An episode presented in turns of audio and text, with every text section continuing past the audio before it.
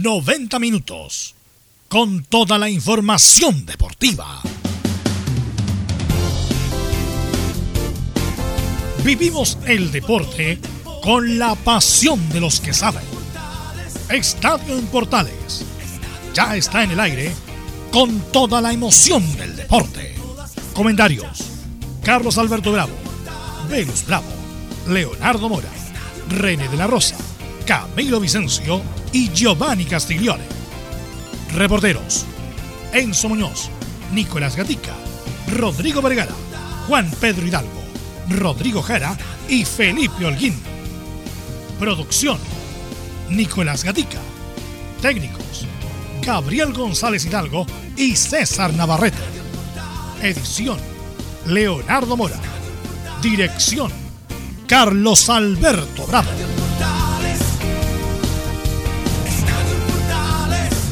Estadio en Portales es una presentación de Ahumada Comercial y Compañía Limitada. Expertos en termolaminados decorativos de alta presión. ¿Qué tal? Buenas tardes. ¿Cómo le va? Empezamos la última semana, los últimos días de septiembre. Estamos a 28 de septiembre del 2020, con muchas noticias a nivel local e internacional con un entretenido fin de semana. De inmediato, para ganarle tiempo al tiempo, saludamos a Nicolás Gatica. ¿Qué pasa en Colo Colo? ¿A qué hora viaja Uruguay? Nicolás, buenas tardes. Claro, Colo Colo que tiene muchas polémicas, por supuesto, lo de Marcelo Espina, que fue el que salió al choque, por fin pudo hablar alguien de la parte dirigencial, a lo mejor no se entendió mucho lo que dijo, pero bueno, trató de explicar por lo menos el momento. Y claro, el equipo popular ya estaría viajando en las próximas horas, rumbo a Uruguay, ya está la lista de citados y no aparece Nicolás Blandi, uno también que está ahí la polémica, así que todo eso lo revisaremos en el informe del equipo colocolino. Ok, Nicolás Gatica, ¿cómo te va Enzo Muñoz? Buenas tardes. Buenas tardes, Carlos Alberto. Malas noticias en Universidad de Chile. Se confirma la lesión de Pablo Aranguis, así que el jugador tendrá que ser operado y por lo menos tres meses estará fuera de las canchas. Ok, y en Católica, mi estimado Felipe Holguín, ¿quién Muy buenas tenemos? Muy buenas tardes, Carlos Alberto, y a todos los oyentes de Estadio Portales. Así es, la UC se prepara para enfrentar mañana a Gremio. Para Libertadores en la Arena Tu Gremio. A partir de las 19.15 horas será transmisión de Estadio Portales buscará traerse los tres puntos que lo mantendrán.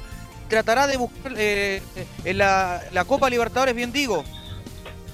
Ok, gracias. Laurencio Valderrama, ¿cómo le va? Muy buenas tardes. No está Laurencio por ahí. Juan Pedro, nos vamos a Antofagasta. Juan Pedro Hidal, ¿cómo te va? Buenas tardes. ¿Qué tal, Carlos Alberto? Un abrazo tremendo para ustedes, para saber también desde el Club Deporte Antofagasta, luego de esta polémica que se generó de la suspensión del partido el día sábado. Vamos a estar comentando acá desde la Perla del Norte, en fase 2, Antofagasta ya. Ok, muchas gracias. Está René La Rosa. Buenas tardes, don René. Hay muchas polémicas este fin de semana. ¿Cómo le va? ¿Cómo estamos, Carlos? Buenas tardes a todos los oyentes de Portales. Eh, sí, bastante polémica, eh, algo, algunos errores de los árbitros, así que tenemos que hablar. Ok, gracias René. Eh, y vamos a ir con los titulares que lee nuestro compañero Nicolás Gatica. Ok, comenzamos entonces con la jornada de día lunes en titulares en Deportes ahí en Portales. Bueno, comenzamos con el fútbol chileno donde la UC, pese al empate ante Everton, sigue siendo líder del torneo. Por su parte, Noel Laclera es el segundo tras victoria sobre Iquique, que provocó la salida de Jaime Vera de la banca nortina. Y al igual que la U en su momento con Caputo, y Quique con la sub-17 le quita a Cristian Leiva justamente al equipo nacional. Unión Española con su triunfo de ayer sobre la U es tercero. De hecho, Laurencio Valdorama va a recibir justamente en su informe lo que dejó este partido en la jornada de ayer. Mientras el conjunto azul perdió luego de 10 partidos invictos, es cuarto en la tabla. En la parte baja, la Serena solo igualó ante Huachipato y Escolista. Lo antecede, sí, colocó lo que ya revisaremos su polémica en el informe respectivo. El ladeño Ublense es líder y el segundo ranger de Talca mientras que cierra la tabla del descenso Deportes Valdivia. En Chilenos por el Mundo en Italia ya sabemos, en el Inter debutó Arturo Vidal y Alexis Sánchez fue la figura en apenas 12 minutos. En España el Betty de Pellegrini y sin por lesión estuvo a punto de vencer al Real Madrid. Incluso en más, el portero podría no llegar a la doble fecha clasificatoria rumbo a Qatar, las polémicas, eso sí, molestaron al ingeniero que aseguró que es muy difícil jugar contra el Bar y el equipo merengue. Esto y más en Estadio en Portales. En Estadio en Portales revisamos las polémicas de la semana junto al ex juez FIFA René de la Rosa. Qué mala noticia sería eso lo de Bravo. ¿ah? Después lo vamos a comentar, pero sería una pésima noticia. Así que rezarle a todos los santos es que juega Gabriel Arias, el arquero de Racing. Bueno, René, eh, el partido que eh, transmitimos ayer en la tarde fue el del Unión Española eh, con la U, que Unión Española ganó legítimamente, sobre todo en el segundo tiempo, fue superior a la U. No obstante eso, René, yo siempre lo he dicho siempre, no es que lo digo ahora, a mí Bascuñán siempre me parece, como dice Bombale, es una frase que lo voy a robar a él, cuando era bueno, era malo Bascuñán. Y no sé cómo Bascuñán llegó a esos niveles de arbitraje, árbitro FIFA, Copa Libertadores, Sudamericana, no sé si habrá estado en Mundial, me parece que no. Eh, fue, pero no arbitró. Bueno, fue, no sé cómo Bascuñán, qué, eh, qué santos tiene la corte de llegar a ese nivel siendo tan discreto árbitro. ¿A, qué voy? Por, primero por la lesión grave de Arangui, un pisotón importante Camis que no lo vio, eh, la verdad, eh, muy raro. Y además esa famosa jugada del córner de Juan Pablo mm, Gómez. lateral de Unión, Gómez, que fue, nadie, nosotros en la misma transmisión, oye, pero ¿qué cobró? Si fue córner, nadie lo, lo, tomó y no cobra nada. Entonces, en general te quiero preguntar por la actuación de ayer, que no tuvo nada que ver con el resultado, Unión fue mejor que la U, sin duda, pero a mí me llama la atención cómo este tipo de árbitros, la verdad, no sé cómo lo hicieron y qué bueno preguntarte a ti, llegaron a ese nivel de arbitraje siendo tan discretos, René. Sí, ayer no fue muy afortunado, por no decir muy malo. Eh, no tuvo influencia en el, resultado, sí, pero en su cobro eh, fueron eh, muy discretos, como muy confiado en el partido, se confió mucho del partido. No puede estar en un, en un rango internacional, hay que confiar, no hay que ver nunca un partido a menos. Y creo que Julio fue muy discreto, su arbitraje no no se dejó, bueno, eh, tampoco le apoyó mucho al VAR, porque mismo, bien mencionas tú, eh, la lesión de Aranguis, hay un pisotón en el cual, para eso es el VAR, para ver lo que no está visible, lo que no ven los ojos del árbitro, no ve el cuarto, no ve el asistente, está el, el VAR. Se lo tiene que plantear, se lo tiene que saber que hubo un pisotón, y también eh, la tosudez también de, aceptar las críticas, de aceptar eh, lo que te está diciendo el VAR. Eh, en el tiro de esquina, eh, en realidad no sé qué lo que vio, él manejó, quiso manejar cosas que, vuelvo a repetir, no influyó en el resultado, pero si hubiese sido así, hubiese sido muy mal arbitraje, como dices tú, ¿por qué he llegado ahí? Porque lamentablemente, lo que siempre yo utilizo también, eh, copio las palabras, eh, el abanico no hay, hay más árbitros, no lamentablemente la campaña de Vascuña ha sido así, eh, tan pareja lo internacional que no hay más relevancia que hasta que llegue un árbitro, un Messi del arbitraje y que sobresalga como está haciéndolo Tobar, pero no hay más, está Vascuñán Tobar y no hay más, no hay más. bueno, por eso digo que eh, y Bascuñán, insisto, un tipo eh, que me parece muy discreto, que no sé cómo llegué a su nivel de traje, y no lo digo ahora, lo digo desde siempre, que Bascuñán es un discreto arbitraje, un discreto árbitro, y bueno, por esas cosas de la vida eh, llegó a ese nivel. Bueno, ya revisamos las polémicas de la fecha en el sentido de la Unión Española, el discreto arbitraje, y también quisiera hablar del partido de Católica con Everton. Eh, sí. René, los penales, ¿qué te parecieron?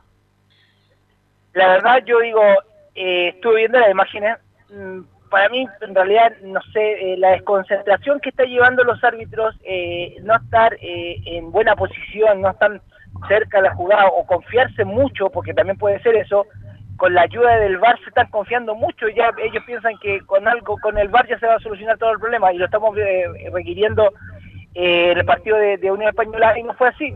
Así que yo creo que la la poca fortuna de no sancionar o sancionar penales claros, claros, eh, lleva mucho error y yo creo que los árbitros actuales se están confiando mucho con el VAR. Con, con o si no fueron penales, sí, me pareció a mí que fueron penales. ¿Para qué? Pero eh, lamentablemente de la forma del procedimiento se están eh, uno como espectador lo ve desconfiado, lo ve lo ve tardío como lo hemos mencionado en, muchas ocasiones, cuando se celebraba un gol y después el bar lo echaba atrás, ahora eso ya no está la esencia del fútbol y eso lamentablemente yo a mí me duele mucho porque ahí se ve un hábito bueno y un hábito malo.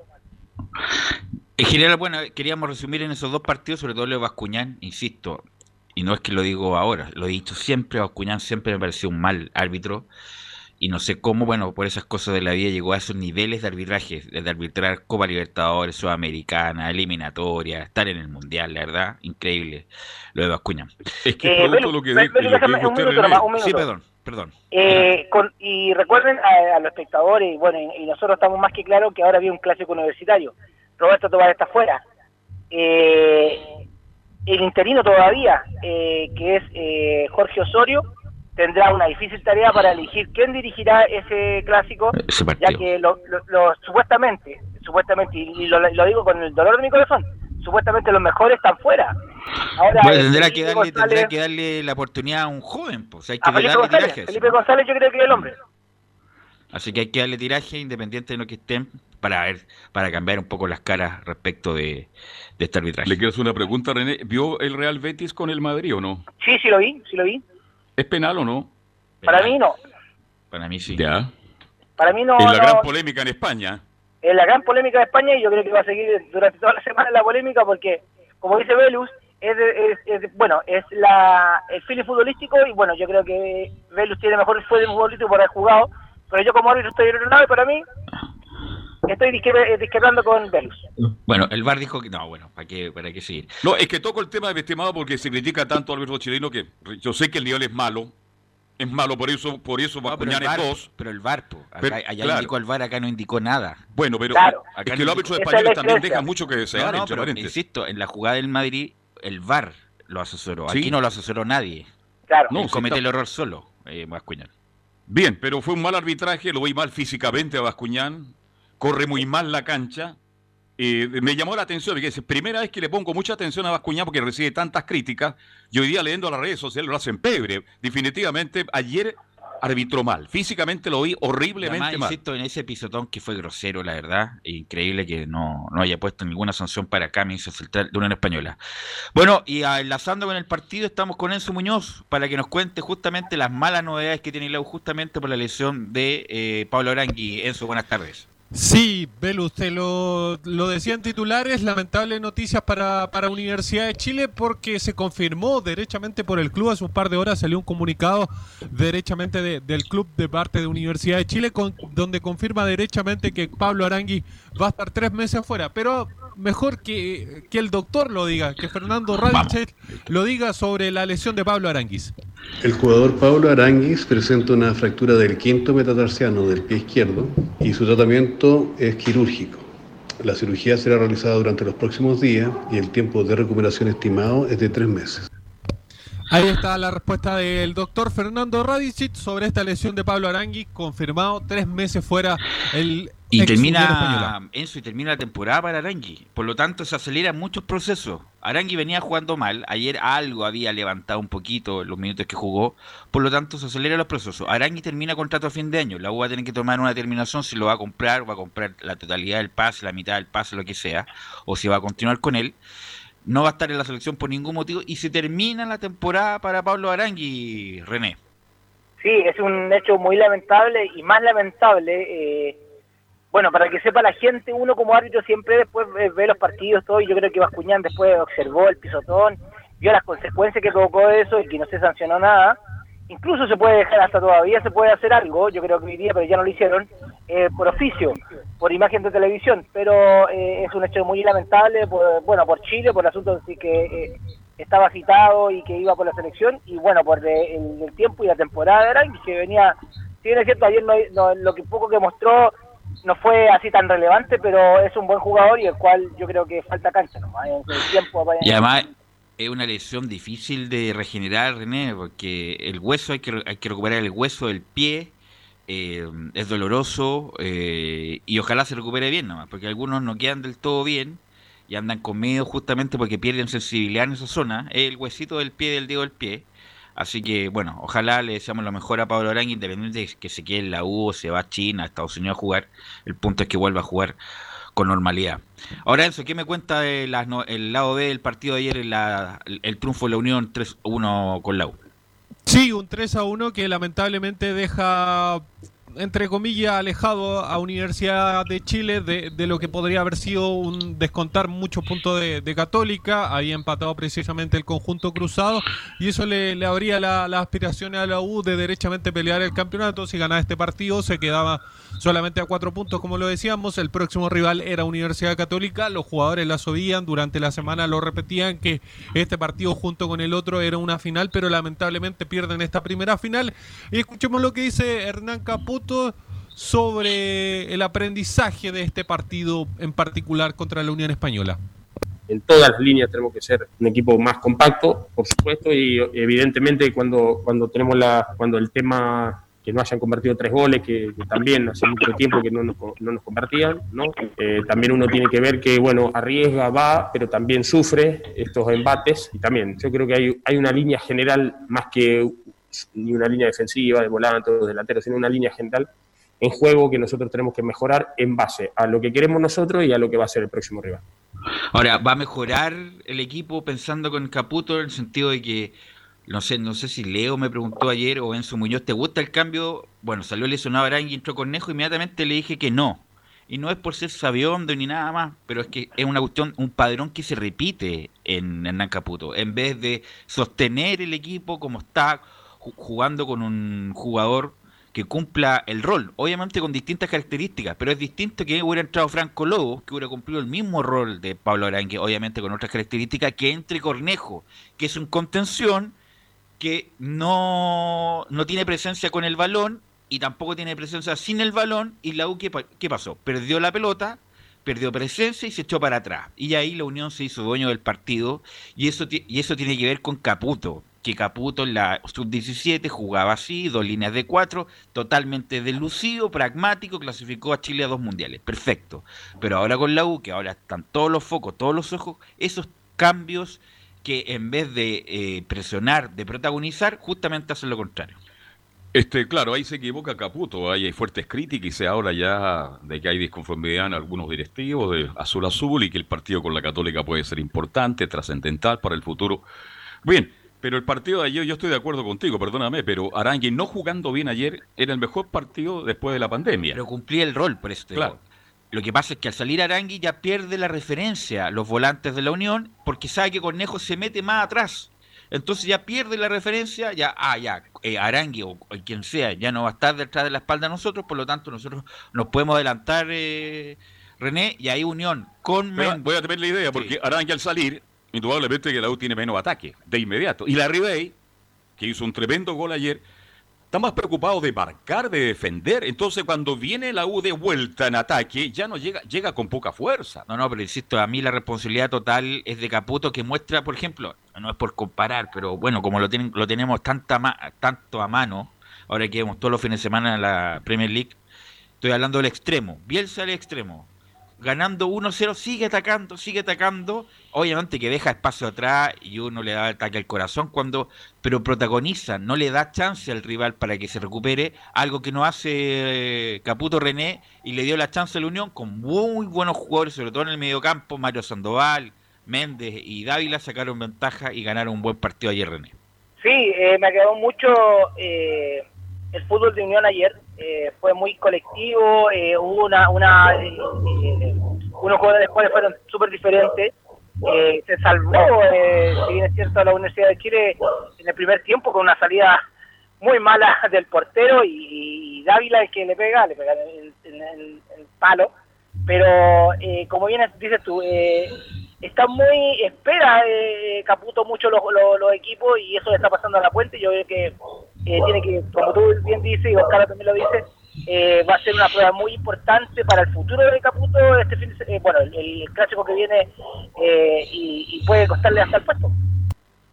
Una cosa es, bueno, tener un plantel corto, todo lo que quieran, pero también tiene que ver con los mensajes, las señales que dan los técnicos. Cada vez que pasa lo mismo, en vez de reemplazarlo con un hombre que cumpla el rol, ojalá me entiendan, que cumple el rol de armador parecido, obviamente que son jugadores de distintas características, pero no tener un antagónico como Cornejo, no le echo la culpa a él, de justamente meterse en la línea de tres y darle protagonismo a los rivales, en este caso a la Unión Española. Enzo, eh, ¿La U hará uso de la posibilidad de, no creo, ¿ah? de mm, contratar a alguien o no?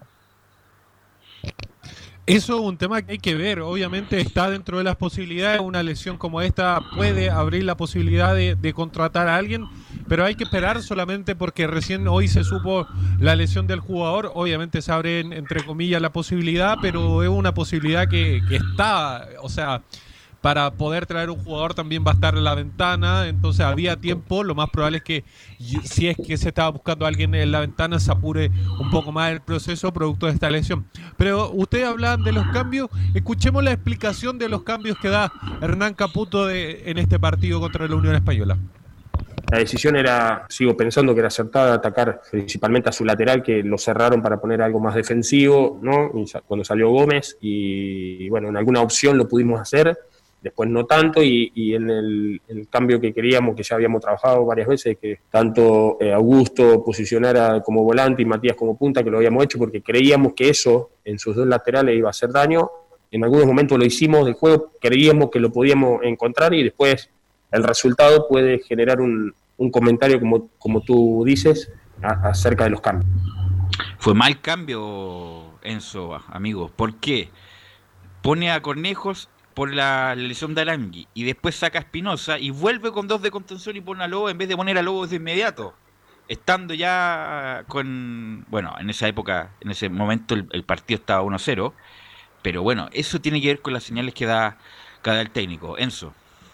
Sí, otra más de, de Hernán Caputo que le pregunta por si es que la salida de Pablo Aranguis condicionó o no finalmente el funcionamiento de Universidad de Chile, que lo explica precisamente el más o el técnico, mejor dicho, de. El posicionamiento del balón en los últimos cinco minutos no fue lo real en todo el partido, independiente de que tiene Unión. Bueno, creo que condicionó, no, yo comento nuevamente, pero condicionó bastante la salida de Pablo, sin duda, pero principalmente porque estábamos jugando y teniendo el balón y llegando después de haber convertido el gol, ¿no? Eh, hemos quedado bastante bien posicionados con situaciones y no me gusta nunca hablar de los árbitros. Eh, esta vez lo hice en cancha porque creo que, bueno, nada, probablemente Pablo tenga una lesión un poco complicada. Y era complicada, me imagino, No, y la- tres la- meses se, fuera se de la termina la, se termina la temporada para. Oiga, Abelo, pero más allá de Arangui, más allá de lo equivocado que está Caputo, hay jugadores que en la 1 están dando el ancho. Tenemos un arquero como De Paul que ataja, pero que no da confianza, y eso confunde a los de atrás. Osvaldo González, un pésimo partido en el día de ayer. ¿Quiénes se Muy salvaron ayer? Se salvó la Ribey porque hizo un gol, se salvó Montillo, que no está al 100% tampoco, Moya, y cuénteme quién más actúa a alto nivel, los, los, los dos laterales que no, tiene la mal, que no de- pasan, que no llegan, que no hacen Me daño. quedan muchas dudas si De Paul es arquero de equipo grande. Matías Rodríguez, insisto, eh, mal. Osvaldo, lo peor que le he visto de su vuelta. Eh, Carrasco. Lo mejor, de lo más, de decente de la U. Bocellur, irreconocible. La verdad, ni siquiera pasando arriba es importante Bocellur. Muy mal Bocellur. Moya, ya lo decente. Espinosa, desordenado ayer. Eh, después Cornejo, sin comentario. Montillo, con lo que pudo. Guerra. Oye, el caso Guerra es para analizar. Guerra, bueno, está bien que cumpla con el asunto del sub-21, pero viejo, Basta ya. si no, si no rinde, viejo, hay que poner a otro sub pongamos, la U tendría que poner a otro sub-21, porque no, como dicen en el campo, no te, no, se- no te saca apuro, No. no te saca apuro. Algo hizo Franco Lobo cuando entró, bueno, algo, bueno, pongan a Franco Lobo. Franco. Dile la oportunidad. ¿Qué él pasa ahora. con lo de Ángelo Enrique, ya que llega a ser patético? El hombre que gana 40 millones de pesos mensuales y sale el, el delantero y en vez de poner un delantero pone un lateral. O sea, la verdad Caputo lo veo bien confundido y además que hay que tener suerte también René porque el partido el primer tiempo terminaba y al minuto 47 ya había sobrepasado el descuento, hace el Unión el, el empate. Sí, como bien dices tú, a veces suerte, pero ya eh, la gente la, de, la, la U ya no quiere suerte, quiere eh, eh, resultados. Y como bien lo describen ustedes, eh, ayer no vi una, una U pero súper perdida, una Unión que se le estaba pasando, que era muy notorio los contraataques de, de Unión Española y unos jugadores los cuales no no presentaban ni- ninguna in- intención de mejorar el juego. Eh, fue lamentable. Para mí fue muy lamentable ver a la Universidad de Chile y la autocrítica de Caputo que ha sido muy Sin mala. reacción, ¿eh? No, fue muy malo el segundo tiempo de la Sin U. reacción. ¿Algo más, Celso?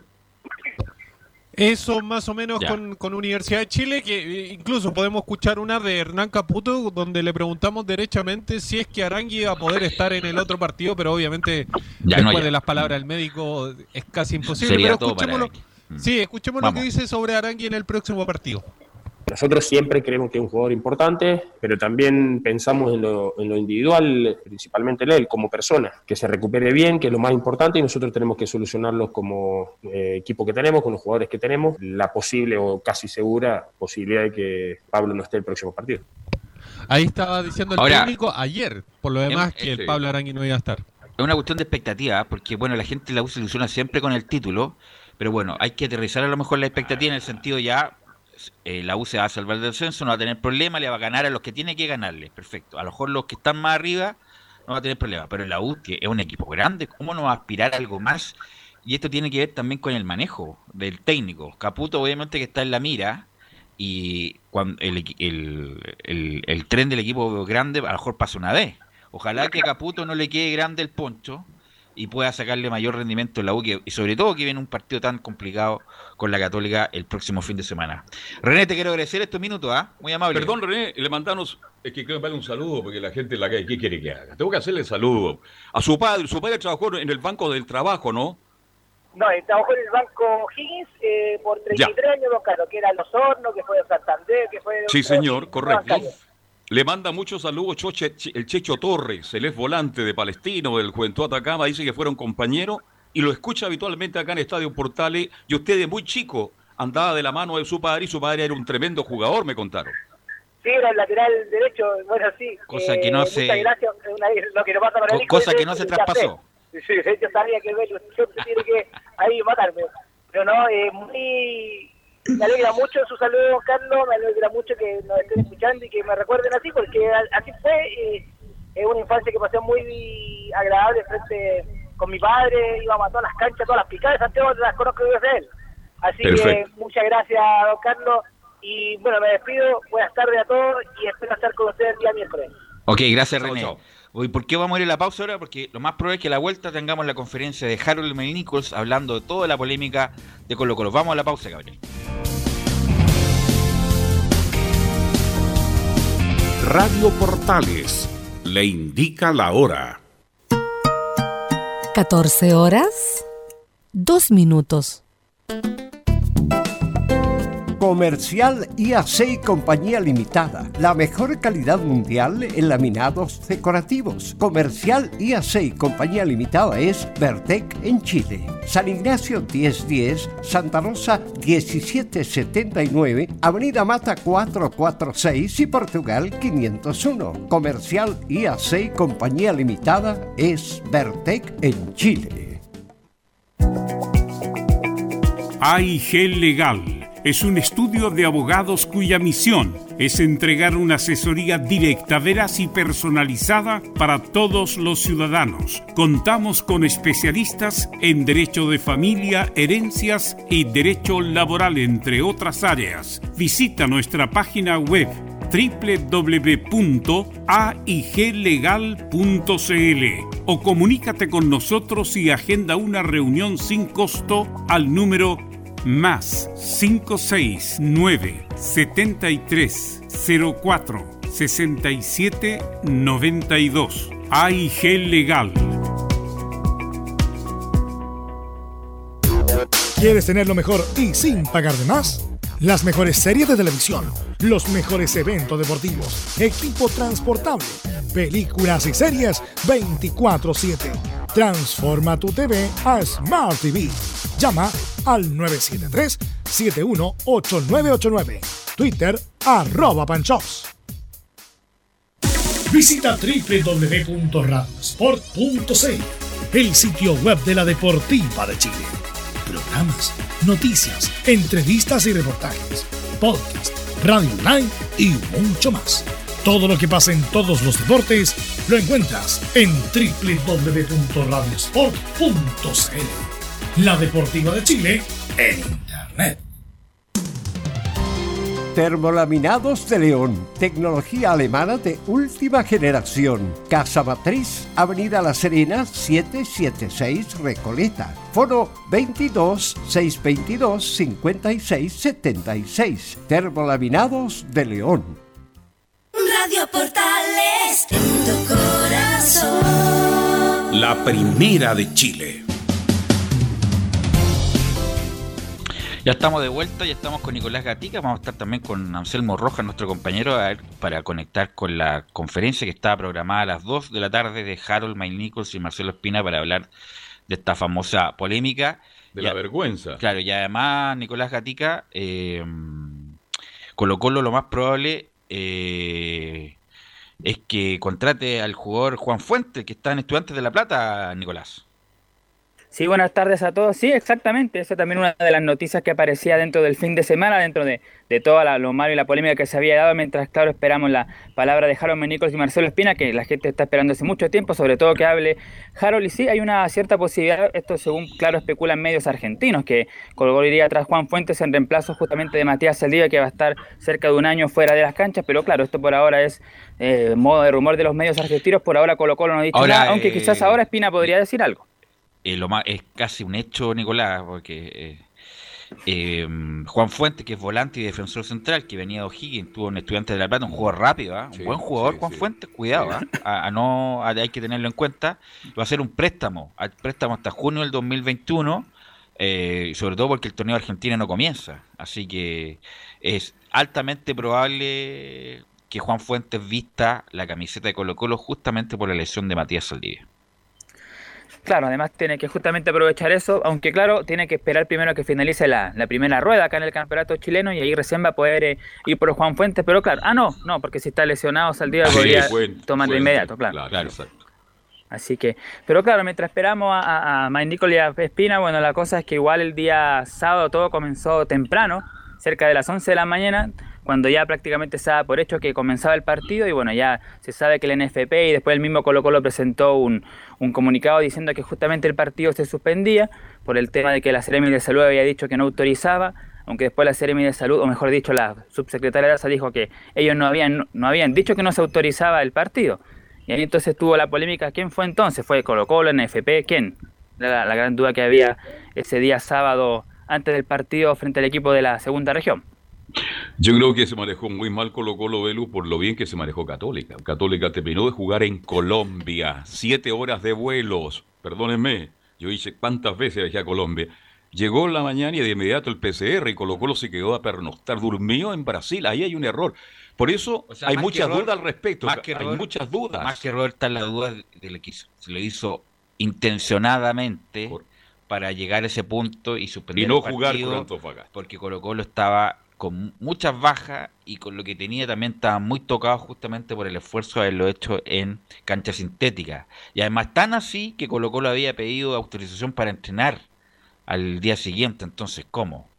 Eh, claro. Obviamente, y no sé si tenemos el audio de Milat, usted me avisa, Nicolás Gatica, respecto que van a denunciar a Colo Colo al Tribunal de Disciplina justamente por eso.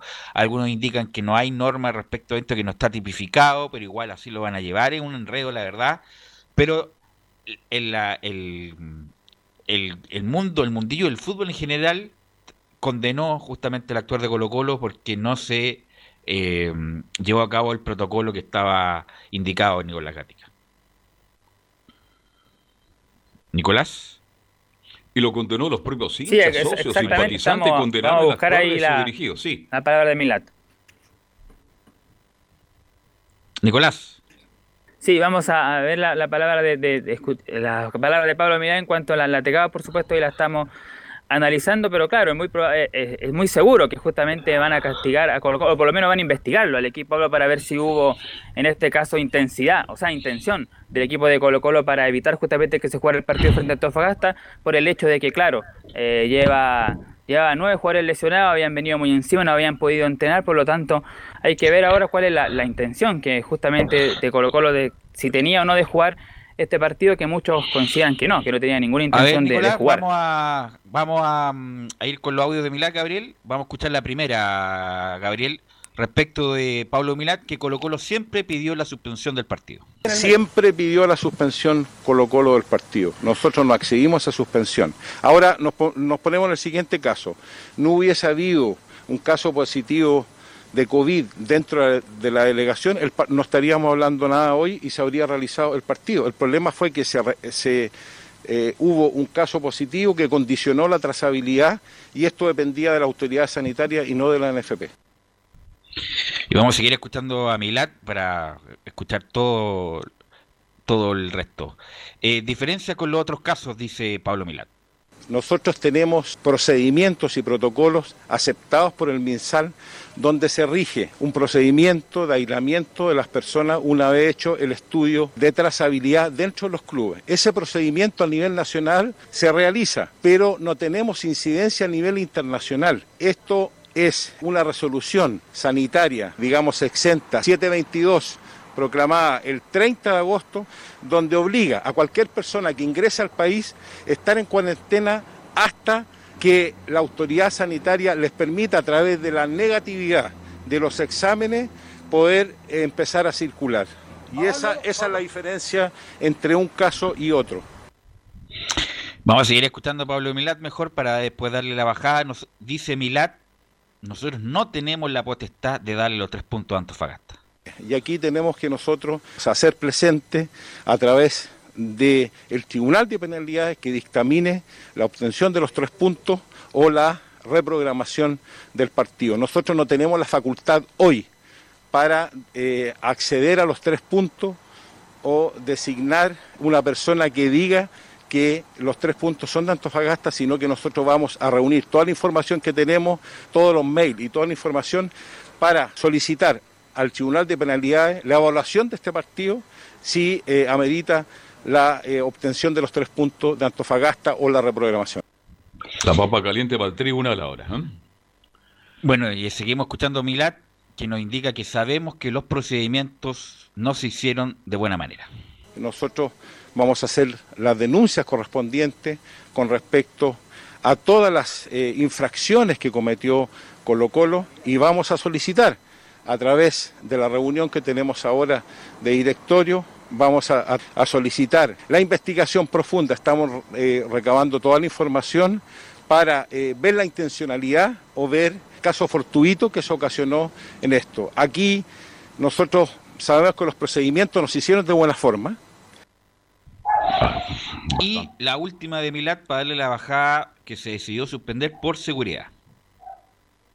Por el hecho, primero, de proteger la integridad de todos los jugadores, donde había presencia de jugadores de Colo Colo que deberían estar, en, digamos, en cuarentena en ese momento, y también la presencia del equipo Antofagasta, para evitar una tragedia o una propagación de contagios sin saber las personas que tenían este contacto directo con la persona afectada, se decidió suspender por seguridad e integridad de los jugadores. Y ya estamos conectados con don Anselmo Rojas para que nos comente. Ya estamos, parece, con la conferencia. Anselmo, buenas tardes. ¿Cómo estás, Belu? Buenas tardes. Sí, va a comenzar la conferencia.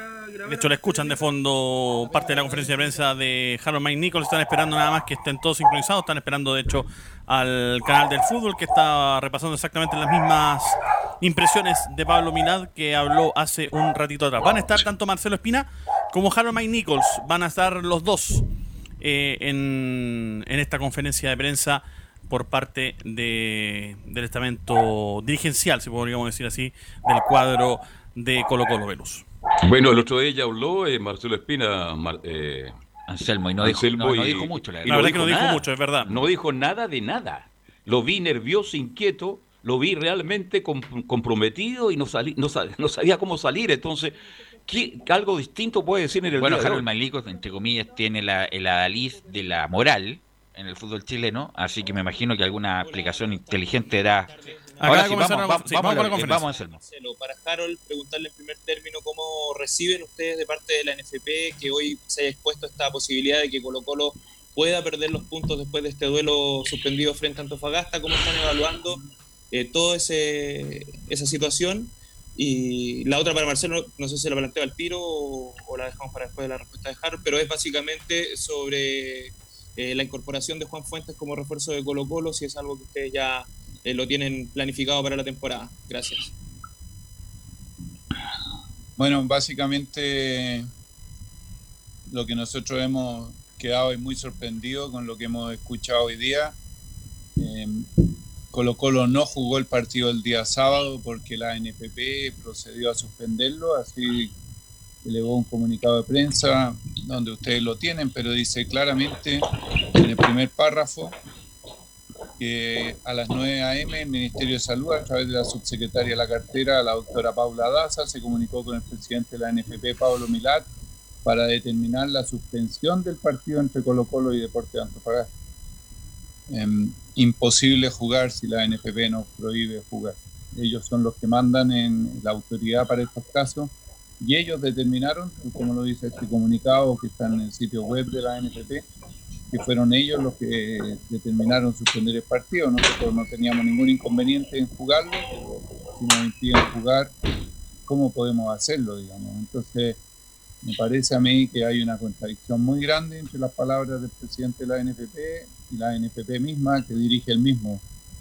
No, no sabría los motivos para esta contradicción tan grande, pero es evidente y, está ahí, digamos, y, está además en todos los medios. Difícil entender cómo, cómo una suspensión de ello nos puede acarrear a nosotros eh, un castigo, una sanción.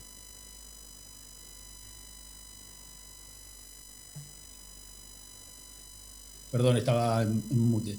Eh, Rodrigo, respecto a la pregunta, eh, bueno, sabemos de la lesión de Matías Saldivia, eso ha hecho que eh, analicemos la búsqueda de un marcador central y dentro de los nombres está el de, el de Juan, pero también estamos viendo la posibilidad de dos o tres alternativas más, que podría ser chileno, podría ser extranjero porque se nos libera cupo pero es una, una, decisión que todavía estamos analizando y estudiando bien y después tomaremos eh, o, o, encaminaremos el nombre más pertinente.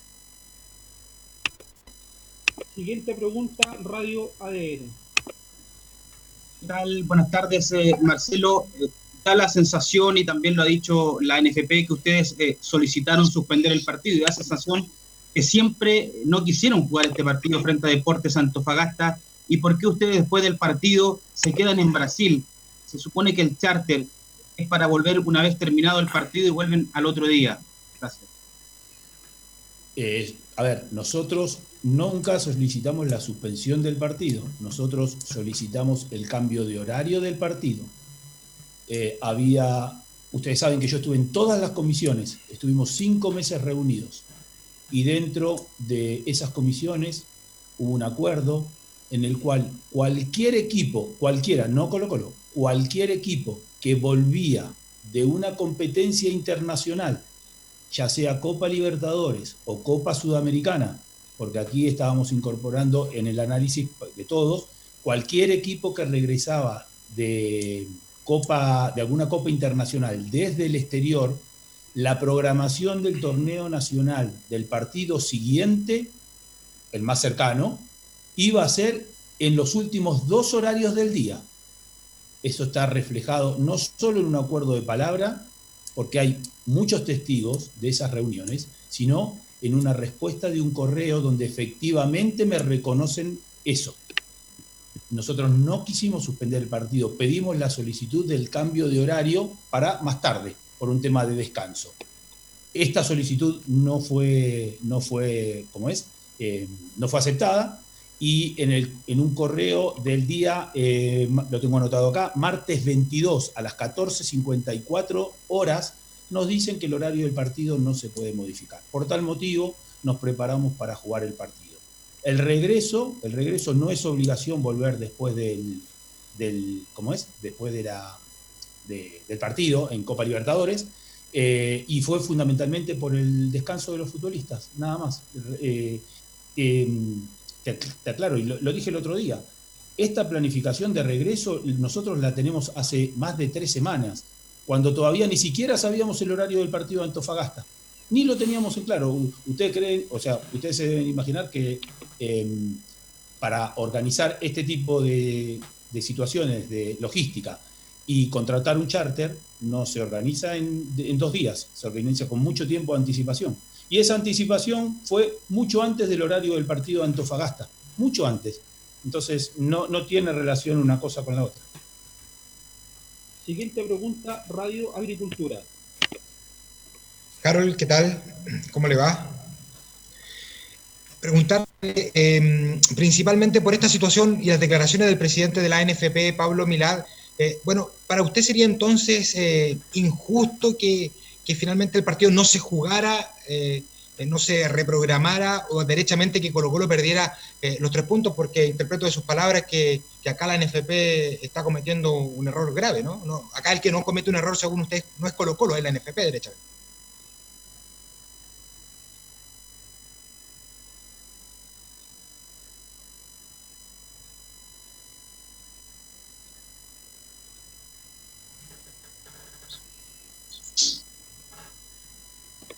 Comete un error según usted. No Está silenciado, Carol. No mute, sí. Ya. Eh, Cristian, ¿qué tal? Buenas tardes. A ver, vamos, vamos por, por el principio. Colo Colo, ni ningún club miembro de la NFP puede por sí y ante sí suspender un partido. Eso es imposible, ¿no? El único que puede suspender los partidos ya sea el árbitro, que es el representante de la NFP, o, o como fue en este caso la NFP eh, directamente. Así lo han reconocido ellos. Entonces, ¿cómo es posible que ante una suspensión de ellos mismos, el castigado sea a quien le suspendieron, que estaba, insisto yo, listo para salir a jugar, digamos? No, nosotros teníamos todo el equipo en el, en el camarín. Eh, seguimos absolutamente todos los protocolos, lo que también en una entrevista que dio al canal del fútbol el doctor Fernando Yáñez, eh, ratifica que seguimos absolutamente todos los protocolos para estos casos. Por lo tanto, eh, ¿cuál puede ser la, eh, si interpretáramos de esa manera la lógica es que aquel club que tenga a alguien con, con coronavirus va a tener que perder los puntos? Y eso sería, yo creo que un atentado absoluto a, a, a la competencia. ¿Cómo va a ser posible? Eh, la NFP nos suspende, pero además nos castiga por suspendernos.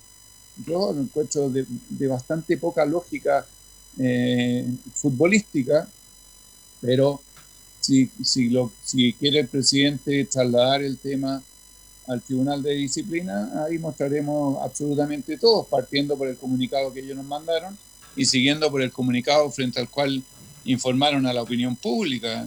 ¿Dónde está la falta de Colo Colo si, como le digo, estábamos en el vestuario listos para, para jugar?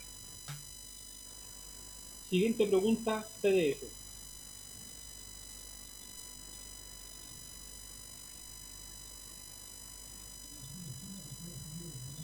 A la opinión pública. ¿Dónde está la falta de Colo Colo? Estadio. Si, Estamos con la conferencia de Harold May Nichols. Para, para jugar. Sí, exactamente, no se escucha la pregunta, no llega por el audio, probablemente no, no, no, no van a escucharla. Marcelo Espina, eh, no, no está inyectando el audio de vuelta en el canal. ¿Cómo está, ¿Cómo está Marcelo? ¿Cómo está Harold? Buenas tardes. Estamos en vivo y directo para Radio Portales. Eh, más allá de todo lo que pueda pasar respecto a las sanciones o no sanciones que puedan haber eh, por el lado de la NFP, ¿qué ¿Ustedes están planificando quizás algún cambio de protocolos, considerando lo que pasó con la toma de exámenes después de la vuelta del partido con Paranaense, que se vuelve un día jueves, se toman los exámenes un día viernes? ¿No, ¿No han pensado quizás en ver la posibilidad de que los exámenes se tomen inmediatamente llegado el plantel al país, para que no pase justamente eh, después de este partido con Peñarol lo que pueda pasar eh, pensando ya en la próxima semana? Gracias. Eh, sí, así, así es. Eh, llegado del partido de, de Montevideo, eh, se van a hacer los PCR respectivos para, para tener la liberación de lo que sería, entre comillas, la cuarentena y volver al entrenamiento. Eso probablemente va a significar que el día martes va, a ser, va a ser difícil poder entrenar o se podrá entrenar en la tarde por el tiempo que se necesita para los resultados de esos de esos PCR. Así que, eh, pero también tenemos que considerar que la semana pasada jugamos un día miércoles y esta semana jugamos un día martes y tenemos eh, también un día más para el siguiente partido que va a ser el próximo sábado frente a Huachipato. Ahora sí, siguiente pregunta, CDF. Ahora sí, Marcelo, ahora sí, no sé si me escucha. Para CDF estamos en directo. Gracias, Marcelo, buenas tardes. Bueno, eh, resumiendo, pero en, la mañana, escuchando las declaraciones de Pablo Milada, hablaba de algunas incorrecciones de, de Colo Colo. Le han preguntado ya a nuestros compañeros de otros medios, pero eh, en detalle hablaba de no tomarse los testeos una vez vuelto Colo Colo de Brasil, una vez entrado a nuestro país, inmediatamente. El tema también del bus de Antofagasta, un equipo que estuvo mucho rato en el bus, no le permitían ingresar a los camarines para enfrentar el partido el día sábado en la mañana. Eh, ¿Asumen que hay responsabilidad de ustedes en eso, que hay negligencia de Colo Colo, como se dijo? Gracias. Hola, ¿qué tal? ¿Cómo estás? A ver, eh, primero, dentro de lo que está el protocolo, eh, cualquier equipo que llega a un estadio, ¿no? En este caso Antofagasta, que primero quiero, quiero lamentar la situación que ha vivido Antofagasta, porque la verdad que no, no, tiene, no tiene culpa de todo esto de, de un COVID positivo en, en, nuestra, en nuestra delegación eh, y empatizar fundamentalmente con ellos. Eh, pero eh, el protocolo dice que cuando un equipo llega a un, a un estadio y se conoce que hubo algún caso positivo, los futbolistas no pueden bajar del bus hasta que se aclare la situación, porque si no, esos, esos futbolistas o ese plantel, en este caso Antofagasta, correría el riesgo de contagiarse. Eh, entonces, por eso fue el motivo en el cual no, no, no baja. No es que Colo Colo le dijo que no, baje. Esto, eso nos puede llegar a suceder incluso a nosotros cuando vayamos a algún otro estadio y se pueda llegar, esperemos que no, una situación como esta, donde el rival tenga algún caso positivo, ya sea en alguien del plantel o en alguien de, del staff o, de sus trabajadores. Eh, y, el protocolo nosotros lo, cumplimos, nosotros llegamos y todos nos hicimos PCR eh, al día siguiente a la mañana de haber llegado a, Santiago. Eh, y se los dije el otro día, en lo único que nos quizás nos vimos perjudicados fue en que esos resultados de PCR que se hicieron eh, apenas llegamos de, de, de, Brasil, estaba pensando en otro país, de Brasil, eh, eh, no, nos impidió entrenar un día. Ese fue el único inconveniente que nosotros tuvimos, nada más. Después, sí, lo podríamos haber hecho en el aeropuerto también, pero bueno, no, no es habitual esa, esa situación, pero después lo hicimos bien. No, no, nosotros no nos apartamos de, de nada del protocolo y como dijo recién Harold, hay una... hay una eh, respuesta del doctor Fernando Yáñez el día sábado a la mañana al canal del fútbol, en el cual es elocuente eh, que cómo se realizaron todos los procedimientos y que todos los procedimientos eh, estuvieron acorde al protocolo. Vamos a dejar hasta ahí la conferencia de prensa por parte de, de Harold Mike Nichols sí. y, de, como... y de Marcelo Espina. Es como la repetición de lo que pasó el día viernes, primero sí. que todo, con, con el doctor Morán eh, y luego ahora la, esta misma conferencia tanto de, de, Espina como de Harold Maynicols. Harold Maynicols la verdad que no respondió mucho y Marcelo Espina sigue en la misma línea que el día sábado. Eh, a mí me sorprende, y se lo pregunté de hecho, y lo escuchamos en vivo para Estadio Portales el día viernes al doctor Morán, a mí me sorprende que se haya dilatado tanto eh, la toma de PCR el día, después, perdón, de, después de la vuelta de Colo Colo de, de, de Brasil. O sea, esperar un día más, se perdió un día completamente. Mm. Se perdió un día completamente. O sea, de partida Colo Colo se queda a pernoctar, siendo que perfectamente, estando en vuelo charter, podrían perfectamente haber vuelto de inmediato a Santiago. Vuelven tarde, porque de hecho Colo Colo llegó acá a las 5 de la tarde el día jueves. Y, y además esperan un día más, una noche más, para recién el día viernes a las 11 de la mañana hacerse los exámenes de PCR. Al final esa fue la cronología de, de, lo que pasó acá. Entonces, claro, pareciera, me hago completamente responsable de mis palabras, y de hecho lo hemos dicho hasta el cansancio, tanto en hinchada monumental como en otros lados, eh, pareciera que Colo Colo no quería jugar este partido. Hizo Así todo lo posible como para no llegar jugar. a ese punto. A llegar a ese punto y no, y no jugar. ¿Sabes la conclusión que saco de todo esto, Anselmo? Dígame. Que aquí se produce el primer quiebre entre la NFP y Colo Colo. Bueno, pero Es posible. Claro. Esto, aquí- Pero perdóname, el- esto va a traer cola porque mira, va a seguir obviamente que a un mismo hecho Colo Colo tiene una interpretación y la NFP tiene otra. Y Milad también como que... También, ¿ah? no, no muy claro. ¿ah? No muy claro, como que tampoco quiere escalar mucho en el asunto. Pero ¿Y bueno, sabes lo que pasa ahí, Velus Carlos? Eh, Colo Colo perdón, la NFP se quemó demasiado con las declaraciones de Milad.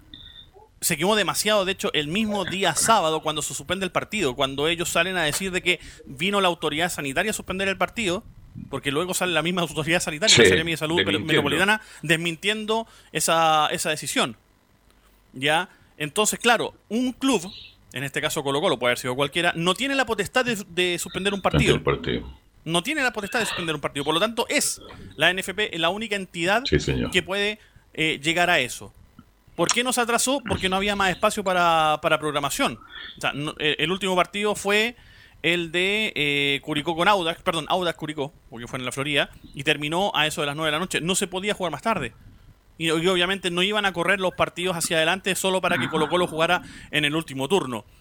Y si vemos el caso de Católica, por ejemplo, Católica no reclamó absolutamente nada. Ellos llegaron tranquilitos a Chile, Y jugaron con lo siete que tenían, horas. ¿no? Sí, Mm. Ojo, que eso es lo otro. Entre Santiago Chile y Curitiba, en avión hay 2.500 kilómetros.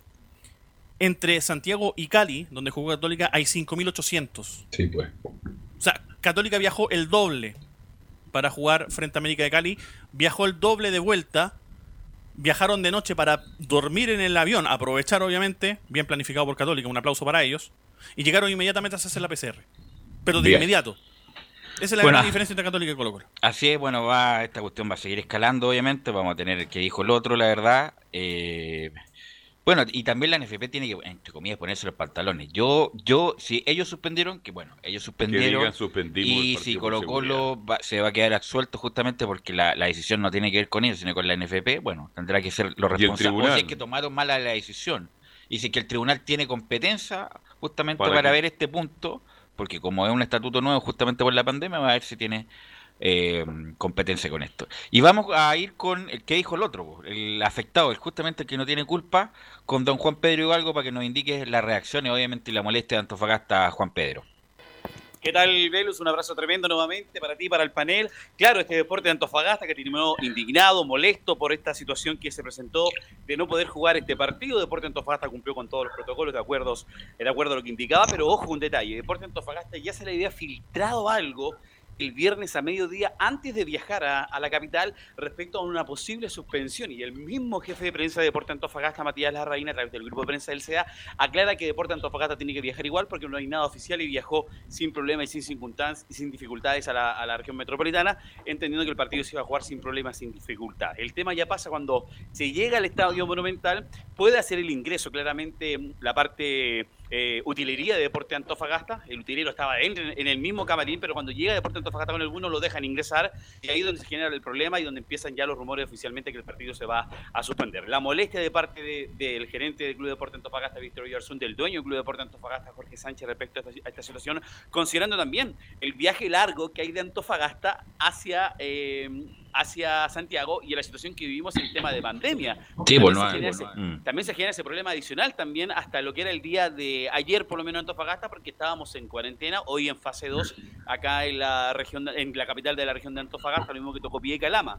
Pero era complicado la gestión, los viajes, los pocos viajes que hay entre Antofagasta y Calama era un tema complicado volver a organizar, eh, volver a, aclarar el tema del partido. El tema es que al final el partido se suspende, Deporte Antofagasta molesto y muy enojado respecto a esta situación y escuchamos en las palabras de Víctor Oyarzún que se refiere a esta situación respecto a la suspensión y la molestia que hay de parte de la escuadra del CA para, para el día del partido suspendido. Al estadio entramos, nosotros lo que no pudimos ingresar fue la, zona de camarines. Ahí en el portón que está al ingreso, ahí no, no, no nos dejaron bajar, así que ahora estamos ya sacando la- las cosas de utilería, ya nos notificaron formalmente que el partido había sido suspendido, así que bueno, no nos queda otra que, que volvernos y ver obviamente qué, vamos a hacer nosotros como institución. Es que lo que pasa es que nadie de, de, de Colo Colo se, se comunicó con nosotros y, y si nosotros no tenemos una, una notificación formal de parte de la NFP, nosotros tenemos que seguir el proceso como corresponde. Estaba todo programado, estaba todo armado, no había ningún tema reglamentario en el cual o algún resquicio en el cual tú puedas suspender el partido.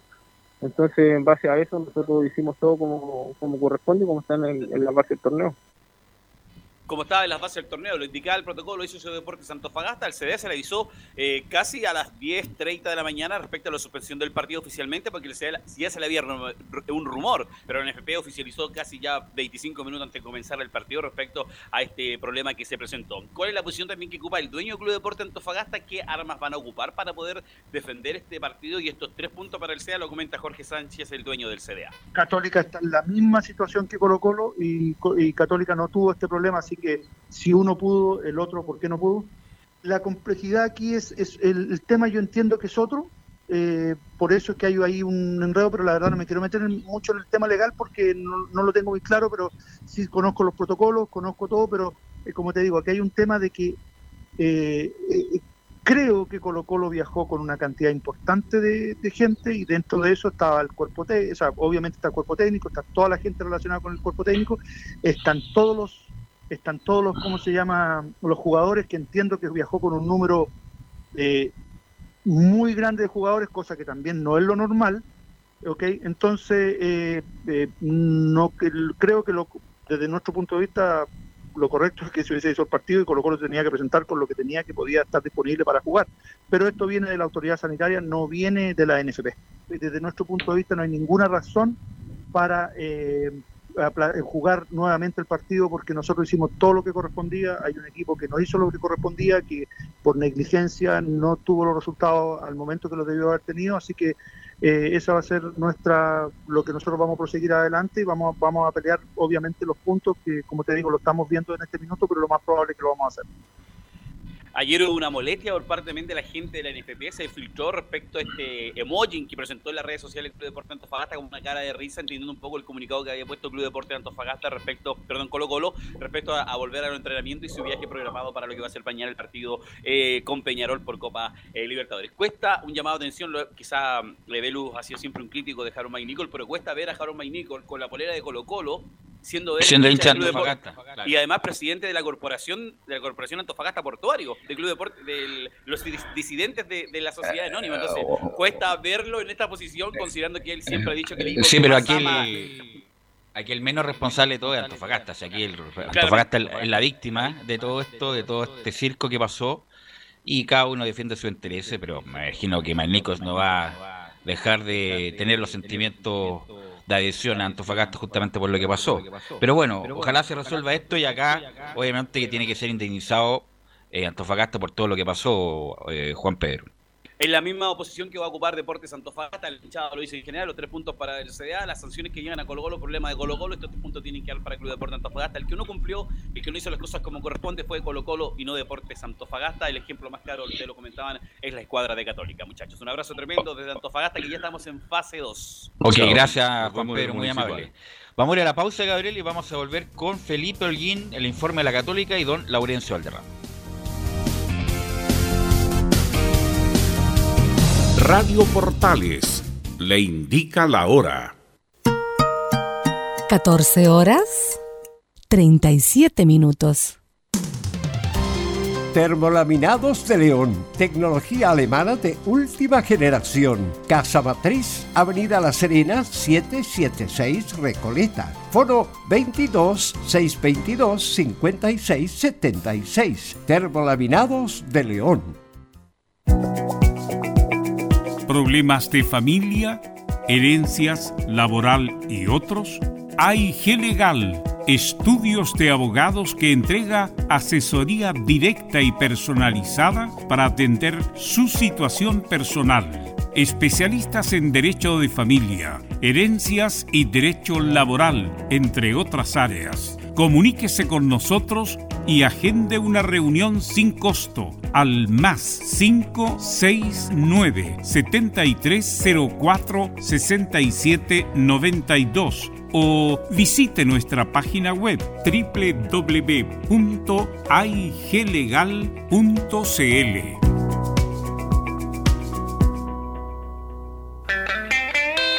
Hola, hola, ¿qué tal amigos? Qué gusto saludarles, soy Patricio Fres y les tengo una grata noticia.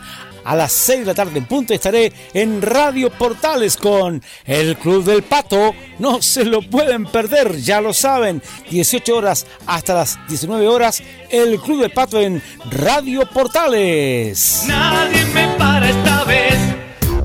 ¿Quieres tener lo mejor y sin pagar de más?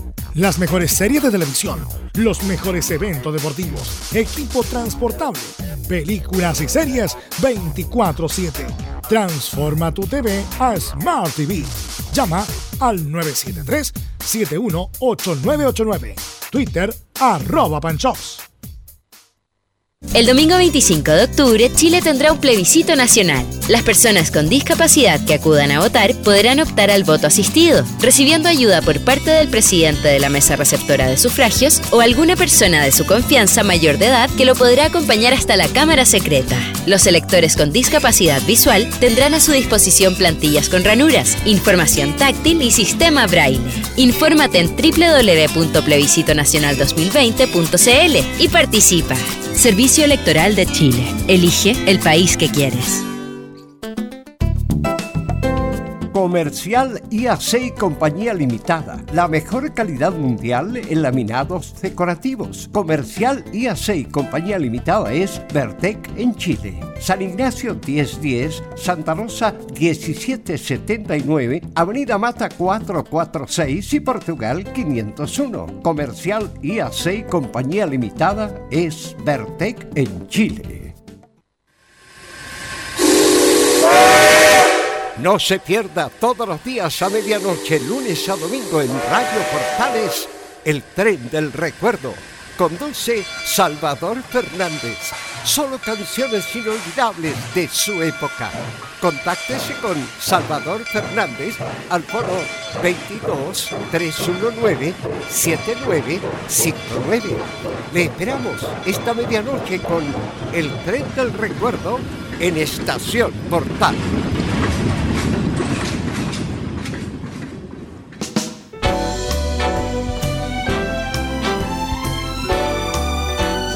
Radio Portales, en tu corazón, la primera de Chile.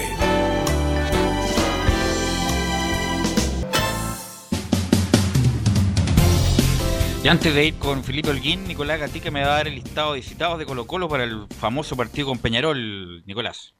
Exactamente, decir que el equipo de Colo Colo ya tomó el avión y ya va justamente volando rumbo a Uruguay para presentarse mañana 19-15 ante el equipo uruguayo. Vamos entonces, los citados van a ser Blanco Proboste, aquí está por orden de, de, de abecedario nomás, Brian Cortés, el portero, Brian Soto, Carlos Carmona, César Fuentes, Esteban Paredes, via- vuelve a viajar, Itan Espinosa, que es sub-20, Felipe Campos, Gabriel Costa, Gabriel Suazo, Javier Parragués, Jason Rojas, Joan Cruz, el Chaco Insaurralde, Leonardo Valencia, Marcos Volado, Matías Colosi, Matías Fernández, Miguel Pinto, Óscar Opaso, a que se recuperó a poder jugar, Pedro Navarro, Ronald de la Fuente, Vicente Pizarro, el que no está es Nicolás Blandi, el delantero argentino. ¿Y por qué no está? ¿Está así lesionado? Se, pues sigue lesionado. Se, lesio- se rompió el. Molestias tiene un- físicas, sí. sí, tiene una. Un desgarro en el solio. Ah, Lo acaba de decir son- ahora Marcelo Espina durante la conferencia.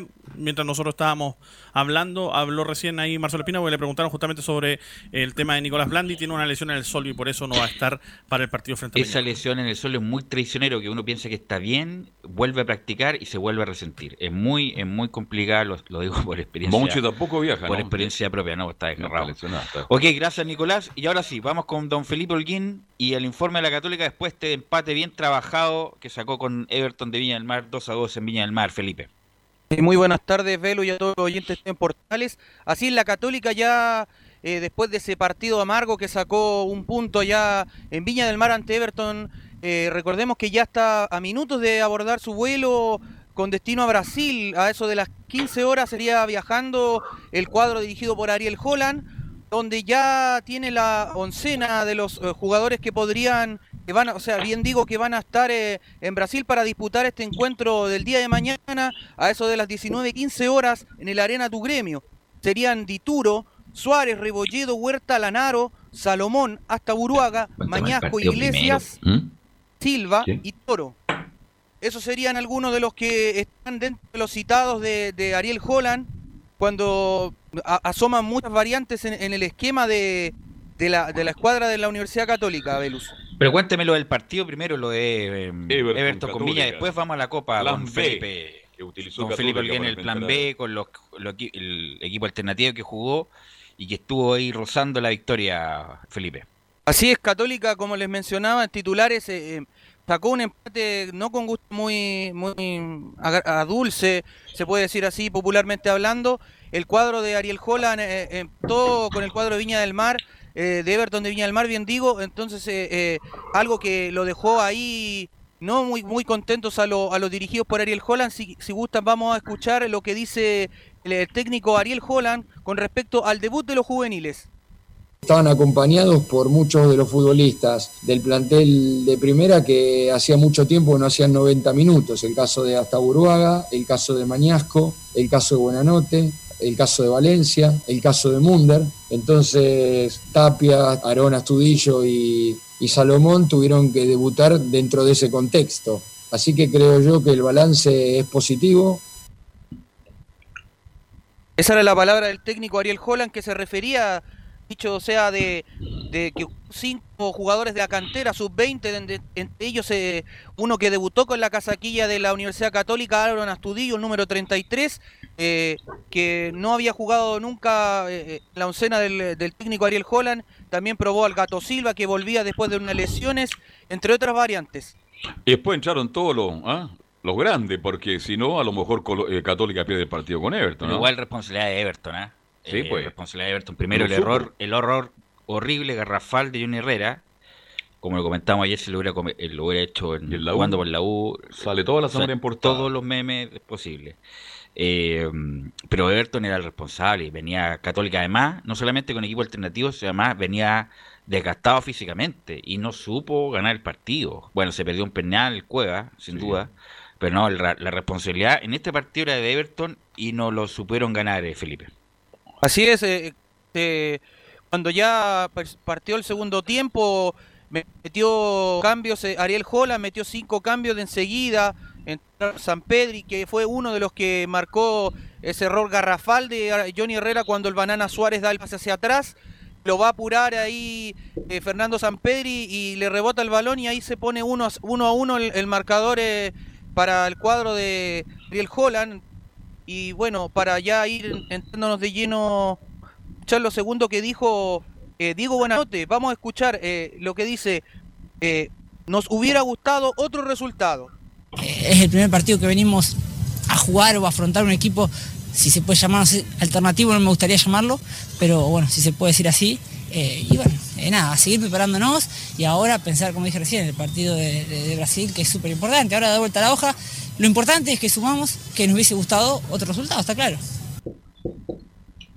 Esas eran las palabras que decía Diego Buenanote. Bueno, lo mencionamos, eh, la Católica paró una, un equipo B, se podría decir, eh, mm, puso bastantes juveniles, entre ellos 5 sub-20, su- Munder, Tapia, eh, también recuperados como Mañasco, que volvía a la titularidad, hasta Buruaga, Carlos Salomón.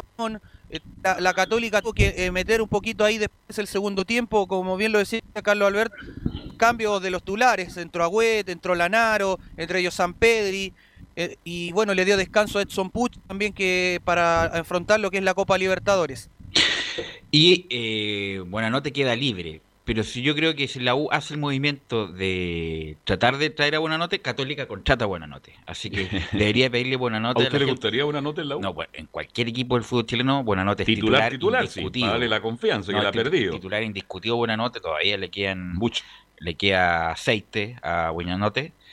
Pero bueno, como pasó con Jason Vargas, que la U hizo como el gesto de querer contratarlo y Católica lo contrató y no pudo llegar a la U. Que no vayan al enemigo. Eh, el partido de mm, en Brasil, ¿qué, ¿cuáles son las coordenadas, don Felipe? Así es, bueno, como lo mencionaba en Tulares, el vuelo ya lo acaba de abordar hace pocos minutos la Católica, eh, ya va rumbo a, a Brasil para enfrentar el día de mañana, a eso de las 19.15 horas a Gremio de Porto Alegre allá en el Arena du Gremio. Eh, recordemos que este- la Católica tiene que va a llegar después al Hotel Sheraton, donde va a estar ahí hospedado, va a llegar a eso de las eh, 18.30 horas más o menos. eh, el día de hoy va en un vuelo charter y ya mañana eh, tenga que estar disputando el duelo que será muy importante para las eh, de los cruzados. Demasiado importante, tiene que ganar y ganar. No le sirve estos resultados, Felipe, a la Católica. Está, está pasando por un gran momento y espero que tenga alguna actuación ante Gran Gremio. momento en, Hizo un buen partido con Gremio, jugó muy bien en, en- en Colombia. Ojalá repita. Claro, en cuanto a juego, en cuanto a resultados, no tanto en- a nivel internacional. Eh, Gremio perdió con el Atlético Mineiro de San Pablo, que está de puntero absoluto en, el Brasileirao, el equipo de Mineiro de San Pablo, y, y Gremio viene justamente de perder con ese equipo. Pero bueno, Gremio, insisto, van a volver todos los titulares, así que va a ser un, un- un rival muy difícil para la Católica. Gracias, Felipe, nos encontramos mañana. Y ya estamos con Laurencio Valderrama para que nos informe del- de la Unión, pues, de la Unión Española, el equipo ganador del día de ayer de la jornada dominguera. A ver si, hola, ¿qué tal, Velo? Eh, Carlos Alberto, Hola. muy buenas tardes, gusto de saludarlos. Justamente estamos acá desde Fanor Velasco, ahí en medio de unos trámites bancarios y cumpleañeros también, porque vamos a informar de la Unión Española que venció 3 a 1 a la Universidad de Chile con dos goles de Cristian Palacio y uno de eh, Mario Sandoval, un volante que jugó muy buen partido y, le anotó- y- y le, y le marcó un golazo Oye, de, Laurencio, de disculpa que te pero justamente con la buena actuación de Mario Sandoval, inmediatamente salió a aclarar Milipilla, Deportes Milipilla, que el pase Sandoval es de Milipilla. Exacto. Termina el, termina el préstamo ahora a finales del 2020, pero había renovado con Milipilla anteriormente por cuatro años, así que si la Unión o cualquier otro equipo Lo quiere. lo quiere comprar, comprar la totalidad del pase, la mitad del pase, tiene que hablar con Deportes Melipilla. Milipilla. Sí, pues justamente hay, hay un tema que tiene que resolver la dirigencia con, eh, con el cuadro eh, que está eh, actualmente en la primera vez, pero justamente y, me dan el pase para poder repasar la, primera declaración que vamos a escuchar, que fue la de Mario Sandoval justamente al canal del fútbol, cuando entre otras cosas se refirió a su vínculo con Charles Aranguis, el actual volante del Valle de Leverkusen, y dice, mi primo Charles Aranguis está contento y me dice que siga igual. Sí, como te digo, se trabaja eso en la semana y, morimos la nuestra, así que seguimos jugando, terminamos jugando siempre igual, así que contento por, por el desarrollo de- del equipo y de todos mis compañeros. Sí, sí, la competencia del equipo, cómo se entrena uno en la semana, hay una competencia muy linda con, los compañeros, así que yo creo que por eso es el resultado de del rendimiento de cada uno. Eh, Mario, te, te hace comentarios tu primo, ¿no? Charles Arangui con, con tu buen momento en la Unión Española, ¿te ve? ¿Te Sí, sí. ¿Eh? sí, sí, sí, sí, conversamos ahí. ¿Y qué te dice? Nada, está contento que, que sigue igual, no va metiéndole, así que bien. Sí, queda harto todavía, hay que, que seguir igual y, y, y darle para lograr cosas importantes. Muchachos. No obstante que tiene obviamente mérito Sandoval, pero como lo dije ayer en la transmisión, se lo come totalmente el gol Fernando de Paul. Era el palo del arquero, es el único palo que tenía que resguardar. Porque si Sandoval le pega por la barrera, por fuera de la barrera, golazo del ejecutante, nada que hacer el arquero, pero en el caso este del el palo del arquero. palo del arquero se lo come de Paul. Mal de Paul, vienen los, contando los centros, mal con los pies, juega horriblemente mal con los pies de Paul. Y bueno, se comió el gol lamentablemente de tiro libre. Era No un- le quito mérito a Sandoval, pero obviamente hay responsabilidad de Paul Laurencio. Claro, y justamente quien, quien también se refirió en buenos términos a, este partido fue el profe Ronald Fuentes, el, entrenador de la, de la Unión Española, que, ojo, eh, se manda una, eh, dijo una declaración bastante particular. Dice, la U no perdió el partido, sino que nosotros lo ganamos. El primer tiempo fue muy disputado, con bastante roce, no con tanto juego colectivo, más pasos largos de ellos, que sabíamos que lo habían trabajado y nosotros a través de las asociaciones tratamos de hacer, pero estábamos muy erráticos en la última jugada en el centro, cuando lográbamos profundidad o no habilitábamos cuando correspondía en la jugada por, el medio de- del ataque. Y controlamos bien el segundo tiempo, teníamos problemas el primer tiempo en controlar a, a Walter o a cualquier volante de ellos porque estábamos muy lejos, acercamos las líneas, sobre todo para las segundas pelotas, cuando buscaban a la Ribey y empezamos a ganar esa segunda pelota y después ya empezamos con tranquilidad a jugar a lo que trabajamos y me parece que el segundo tiempo, después de los 5 o 10 minutos, fuimos dominadores del juego y, convertimos goles que nos dio tranquilidad también para, para jugar el juego de posesión, que es lo que a nosotros nos gusta y siempre que lo hacemos bien. Y después nos quedamos ya con, con un triunfo que me parece que por lo que hicimos en los 90 minutos globales fue merecido, porque por ahí escuchaba que la U perdió el partido. No, yo lo- no lo comparto. Nosotros ganamos el partido, la U no lo perdió, nosotros fuimos superiores ahí. Ahí estaba Ronald Fuente, bastante claro el técnico de Unir Español. Independiente de eso, hay responsabilidad también de la U. Ya lo dije, ya con ese famoso cambio de donde Caputo en vez de protagonizar quiere resguardarse, esperar y ahí salir. Y bueno, no le fue a buscar y la Unión fue superior sobre todo en el segundo tiempo. El primer tiempo fue parejo, con una leve inclinación para la U. El partido estaba terminado en el primer tiempo y viene el ese gol, gol. El 47 gol, más 30 claro, segundos. Así que ahí marcó también el, bien marca, el desarrollo del partido Laurencio.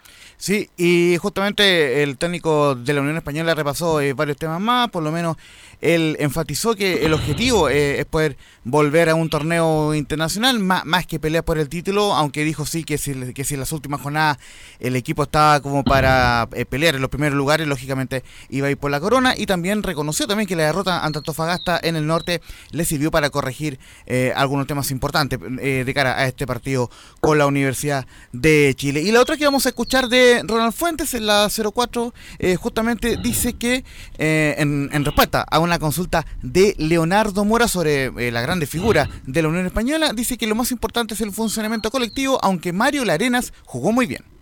Y después de los rendimientos individuales, lo más importante es el funcionamiento colectivo. Y si sobre ese colectivo, que sobre todo el segundo tiempo se vio reflejado en el terreno de juego, aparece la individualidad que tiene cada uno y la libertad que tiene cada uno en las diferentes zonas del terreno de juego para jugar a lo que ellos saben, nos hace un equipo mucho más interesante y un equipo mucho más fuerte. Así que me parece que fue fundamental eso, asociarnos bien, el creer que desde lo colectivo éramos capaces de, de poder eh, ponernos en ventaja desde el 2-1, lo hicimos y después ya empezamos a jugar a lo que, a lo que, a lo que sabemos. Y como te decía, con esos restos individuales pudimos haber convertido un par de goles más, tuvimos tres tiros en los palos, tuvimos cuatro opciones claras de gol, aparte los goles, así que eso habla de, del potencial futbolístico ofensivo que tiene el equipo y en lo defensivo también. No destacaste a, ningún defensor, a Mario Larenas que no venía jugando, hace tiempo que no juega Mario y lo hizo muy bien, trabaja muy bien Mario, o sea, era, era difícil que no jugara bien porque es un, un súper profesional y todos están en la misma, así que eso es bastante bueno y me tiene muy tranquilo también cuando no estén por suspensiones, lesiones o,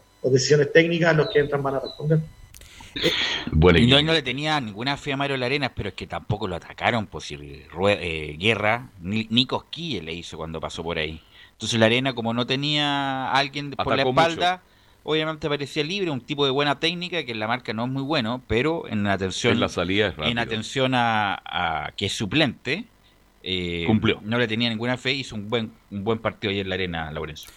Claro, y justamente como para ir ya eh, cerrando el informe de la Unión, marcarle tres cosas. Eh, eh, la primera que la Unión es el mejor equipo tras el receso para esta pandemia, porque recordemos que ganó 12 de los 15 puntos que tuvo en disputa muy bien el rendimiento de la Unión, que eh, en, esas victorias le ganó a la Católica y a la U, eh, que uno de los máximos gol- goleadores del, del torneo es eh, Cristian Palacio, quien llegó a los 7 goles, quedó a 3 goles del Bati Larribey, que es el máximo goleador del campeonato, y lo otro es que la Unión Española eh, subió al tercer lugar con 23 puntos, quedó a 6 del líder que es la Universidad Católica, y la próxima semana, o la próxima fecha, ya que ya se viene pronto, el día sábado 3 visitará a las 11 de la mañana al, al, al colista de ambas tablas a Deporte La Serena.